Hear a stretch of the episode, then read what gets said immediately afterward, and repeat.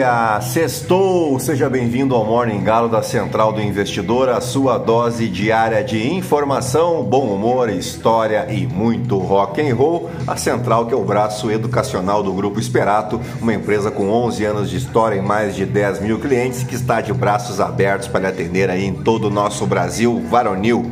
Acesse aí esperatoinvestimentos.com.br e venha conhecer o nosso trabalho, tá legal? Eu sou o Felipe Teixeira e ao som de Barão Vermelho nós vamos destacar o que de mais importante deve movimentar o mercado financeiro nesta sexta-feira, 28 de outubro. Faltam 64 dias para acabar o ano, 23 dias para a abertura da Copa do Mundo no Catar Faltam dois dias para o segundo turno das eleições presidenciais e antes disso, amanhã, vulgo sábado, ocorre a final da Taça Libertadores da América entre o Flamengo e o Atlético Brrr.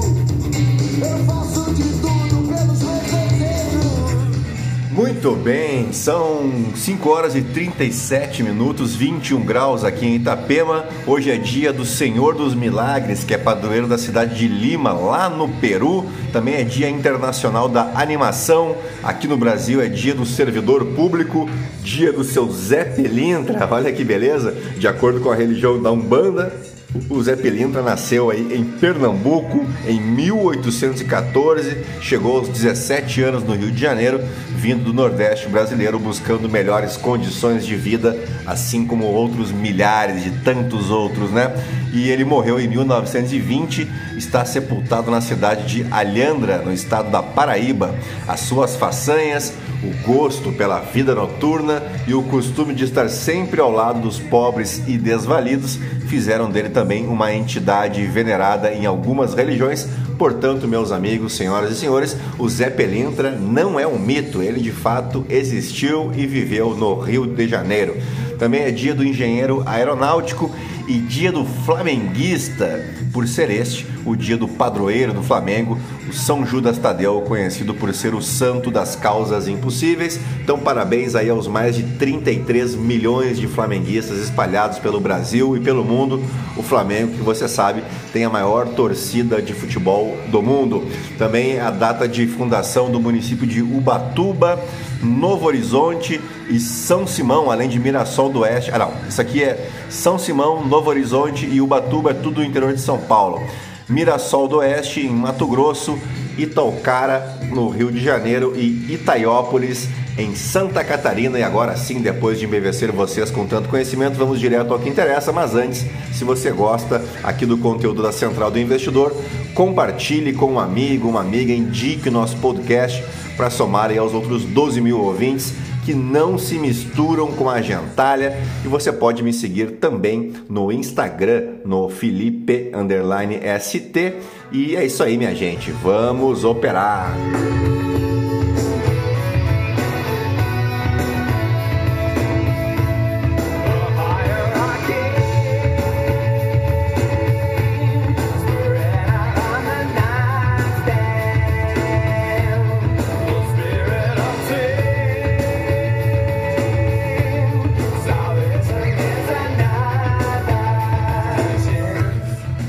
Muito bem, as ações asiáticas encerraram a sexta-feira em queda, mesmo caminho tomado pelos futuros em Wall Street, já que os resultados decepcionantes dos gigantes da tecnologia azedaram o pouco do otimismo que se verificou ao longo da semana, prejudicando uma tentativa de recuperação nas ações. Apesar da desaceleração, o S&P 500 caminha para uma segunda semana de ganhos pela primeira vez desde o mês de agosto. Os rendimentos do Tesouro aumentaram, refazendo parte de sua queda recente, embora o prazo de 10 anos tenha permanecido abaixo do limite de 4%. Decisões menos agressivas do que o esperado pelo Banco Central Europeu e também pelo Banco Central do Canadá nesta semana reacenderam as esperanças de que os formuladores de políticas estejam preparando uma redução nos aumentos das taxas, com todos os olhos voltados, é claro, para o Federal Reserve na próxima semana. Economistas ainda esperam que o Fed suba 3 quartos de ponto percentual, 75 pontos base, pela quarta vez consecutiva, diminuindo o ritmo de aperto após a reunião de novembro. A combinação de lucros mais fracos e taxas de juros mais altas está fazendo com que as ações de tecnologia pareçam cada vez menos atraentes para os investidores. As ações da Amazon caíram quase 20% em negociações do aftermarket antes de reduzir as perdas e depois que a gigante de tecnologia projetou vendas fracas para o trimestre de férias. A Apple manteve, manteve-se estável nas negociações pós-mercado depois de registrar vendas de iPhone e serviços mais fracas do que o esperado em seu último trimestre. Os ativos chineses também permaneceram em foco, com os investidores estrangeiros despejando uma quantidade recorde de ações da China continental nessa semana e levando as ações de Hong Kong a uma baixa recorde em 13 anos. O aperto cada vez maior do presidente Xi Jinping no poder não teve o mesmo impacto no mercado interno, com investidores do continente buscando pechinchas em Hong Kong. Entre as commodities, o petróleo caminha para um ganho semanal, apoiado pelo aperto nos mercados de produtos petrolíferos, exportações robustas dos Estados Unidos e um dólar enfraquecido. E assim, o Brent opera na casa dos 94 dólares e 87 centavos o barril. Por aqui, o ex-presidente Luiz Inácio Lula da Silva, do PT, lidera a corrida pelo Palácio do Planalto com 49% das intenções de voto, ante 44% do presidente Jair Bolsonaro, do PL, segundo a pesquisa Datafolha divulgada nesta quinta-feira. Esse é o penúltimo levantamento dos institutos antes do segundo turno. Segundo a amostra, votos em branco ou nulos representam 5% e indecisos 2%. Nos votos válidos, que excluem os brancos e nulos, Lula teria então 53% e Bolsonaro 47%. No levantamento anterior, o ex-presidente tinha 52% ante 48% do atual chefe do executivo. Nos índices de rejeição, o cenário é de estabilidade. Bolsonaro continua liderando com a reprovação de 50% dos brasileiros, enquanto Lula é preterido por 45%.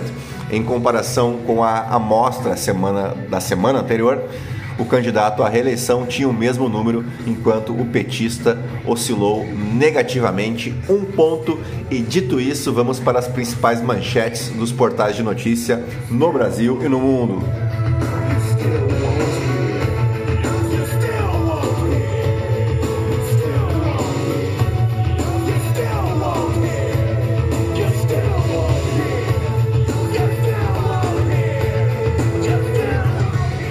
Muito bem, começamos pelo Estadão. Tarcísio ou Haddad, quem ganhou o debate da Globo para governador de São Paulo? Veja o que dizem os analistas. Fernando Gabeira, não bastará isolar a extrema-direita, mas encontrar antídotos sociais para seu veneno. Coluna da Eliane Cantanhede. Só num país imaginário, presidente inventa farsa eleitoral e todos temem golpes. Elon Musk compra o Twitter por 44 bilhões de dólares e demite executivos do alto escalão. Imprensa americana afirma que o bilionário planeja demitir 75% dos funcionários da companhia. Vamos adiante. Debate hoje na Globo. Lula treina o uso do tempo e Bolsonaro vai para o tudo ou nada. Petistas e presidente encaram o último confronto antes do segundo turno como principal fato da campanha. Como controlar a ansiedade pré-eleitoral? Especialistas dão dica para a reta final. Por que a Rússia roubou da Ucrânia os ossos do príncipe Grigori Potenkin? Treinamento com peso sem usar sapatos, tendência das redes sociais pode ser benéfica.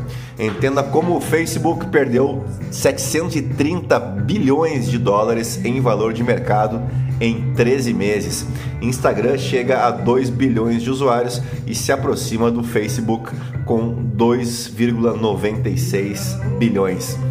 20 anos do caso Richthofen, a história e seus desdobramentos. Ouça o podcast porque o modelo de rede de clubes virou tendência e chegou ao Brasil.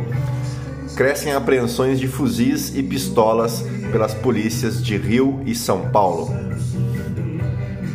Vamos para a Folha de São Paulo. Tarcísio e Haddad nacionalizam debate com salário mínimo e vacina. Vídeo de Paraisópolis eleva tensão. Bolsonaro se frustra em São Paulo, dizem colunistas em live sobre pesquisa Datafolha. Falando nela, Datafolha, aliados de Lula e Bolsonaro veem efeito de derrapadas sobre salário mínimo. Lula tem 49, Bolsonaro 44, brancos e nulas são 5% e indecisos 2%. Simulam as pesquisas. Simulador distribua votos de Ciro Tebet e veja quem seria eleito presidente. Bolsonaro lidera em São Paulo com 49% ante 43% de Lula. Carta de Lula promete política fiscal irresponsável, mas frustra mercado. Se fosse Bolsonaro, diria tudo que Lula fizer, faço mais porque roubamos menos.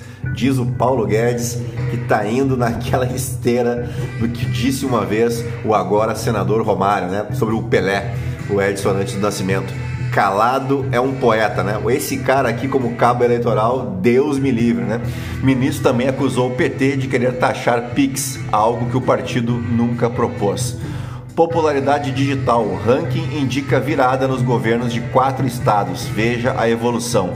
Índice aponta que Espírito Santo, Pernambuco, Paraíba e Rio Grande do Sul devem eleger quem ficou atrás no primeiro turno. Vamos para o valor econômico. Análise. Ao colocar Tarcísio na defensiva, Haddad ganhou o debate da TV Globo em São Paulo. Datafolha, Lula tem 49 contra 44% de Bolsonaro. Mercado tem reação volátil à carta de Lula. A auditoria ampla do TCU já analisou 75% das urnas e não encontrou divergências. Vale lucra 23,3 bilhões de reais no terceiro trimestre, alta de 15% sobre 2021. Elon Musk conclui a aquisição do Twitter e demite executivos da cúpula. Vamos para o Globo, coluna da Vera Magalhães. Eleição domingo marca o fim da era iniciada com diretas já. Coluna da Malu Gaspar, campanha de Bolsonaro, debate da Globo é a última chance de virar o jogo. Coluna do Pedro Doria, o que une eleições do Brasil a Musk no Twitter. O recado de mulheres, negros, pobres e nordestinos é a coluna da Flávia Oliveira. Pesquisas, crises, clima, desafios, como chegam Lula e Bolsonaro ao debate final na TV Globo. Pesquisas estáveis são antítese do clima do segundo turno. Relembre confrontos entre os candidatos nos debates eleitorais. Manaus, Jefferson, Tarcísio e Haddad nacionalizam embate. No Rio Grande do Sul, Onix fala sobre Covid. Melhor vacina é pegar doença. É o Onix que deve perder lá a eleição para o segundo turno, ele que terminou à frente no primeiro, mas também o homem é uma máquina de dizer besteira, né? O que pensa Lula e Bolsonaro sobre o futuro do banco? Titular do Flow Podcast fala sobre política e de monarque. Ah, vamos adiante, né? Vamos para o Poder 360. Apple é a única Big Tech a registrar lucro no terceiro trimestre. Michele e Damares visitam 35 cidades em campanha paralela. Bolsonaro escala Guedes para contrapor campanha de Lula governo pretende rescindir contratos do leilão emergencial. Onix e Leite trocam acusações de corrupção em debate no Rio Grande do Sul. Marília Arraes tenta nacionalizar debate com Raquel Lira em Pernambuco. Vale tem lucro líquido de 4,45 bilhões de dólares no terceiro trimestre. Vou pedir para você votar. Mais artistas declaram votos em Lula. Renan Calheiros é multado em 700 mil reais e tem perfil no Instagram suspenso. Polícia Federal manda ao TSE depoimento de servidor demitido pela corte. Guedes diz que PT taxará Pix se Lula vencer. Partido nega. Senador entrega pedido de CPI para apurar inserções de rádio. É o senador Marcos Duval.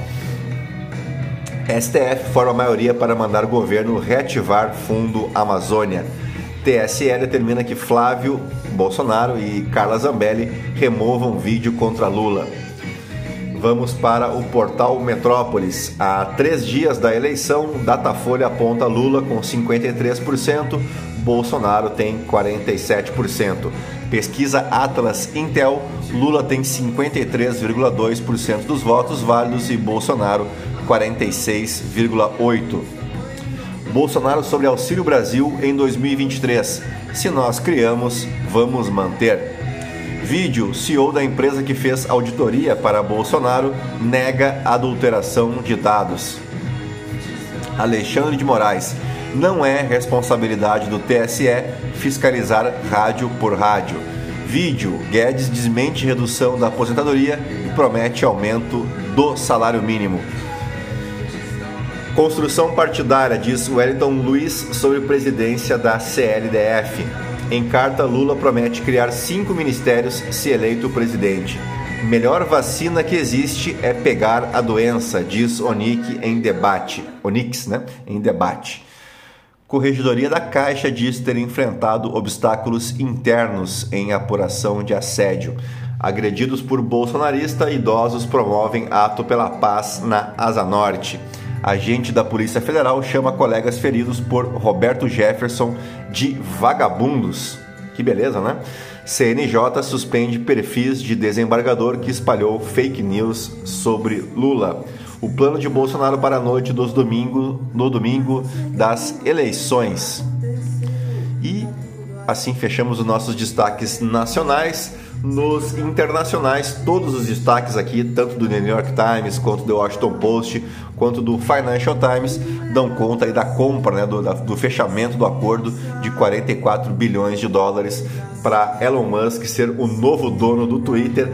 E ele já chegou lá, tipo o Jânio Quadros, né, com a vassourinha, varrendo, varrendo, varrendo e demitindo uma série de diretores. E assim fechamos o nosso Morning Galo desta sexta-feira, 28 de outubro. Agradeço a companhia e a audiência, a paciência acima de tudo de todos vocês para mais uma semana, né? E claro, desejo a todos um excelente final de semana, um bom domingo de eleições, né? Votem em paz, votem na paz do Senhor, né? Cumpram com seu papel de cidadão, não deixe que ninguém escolha o seu futuro por vocês, tá bom? E muito juízo, né? De preferência. Tá legal? Eu volto na segunda-feira, direto de Porto Alegre, tchê, tá bom? Então até segunda, tchau, fui! Mesmo com tantos motivos pra deixar tudo como está, nem desistir, nem tentar.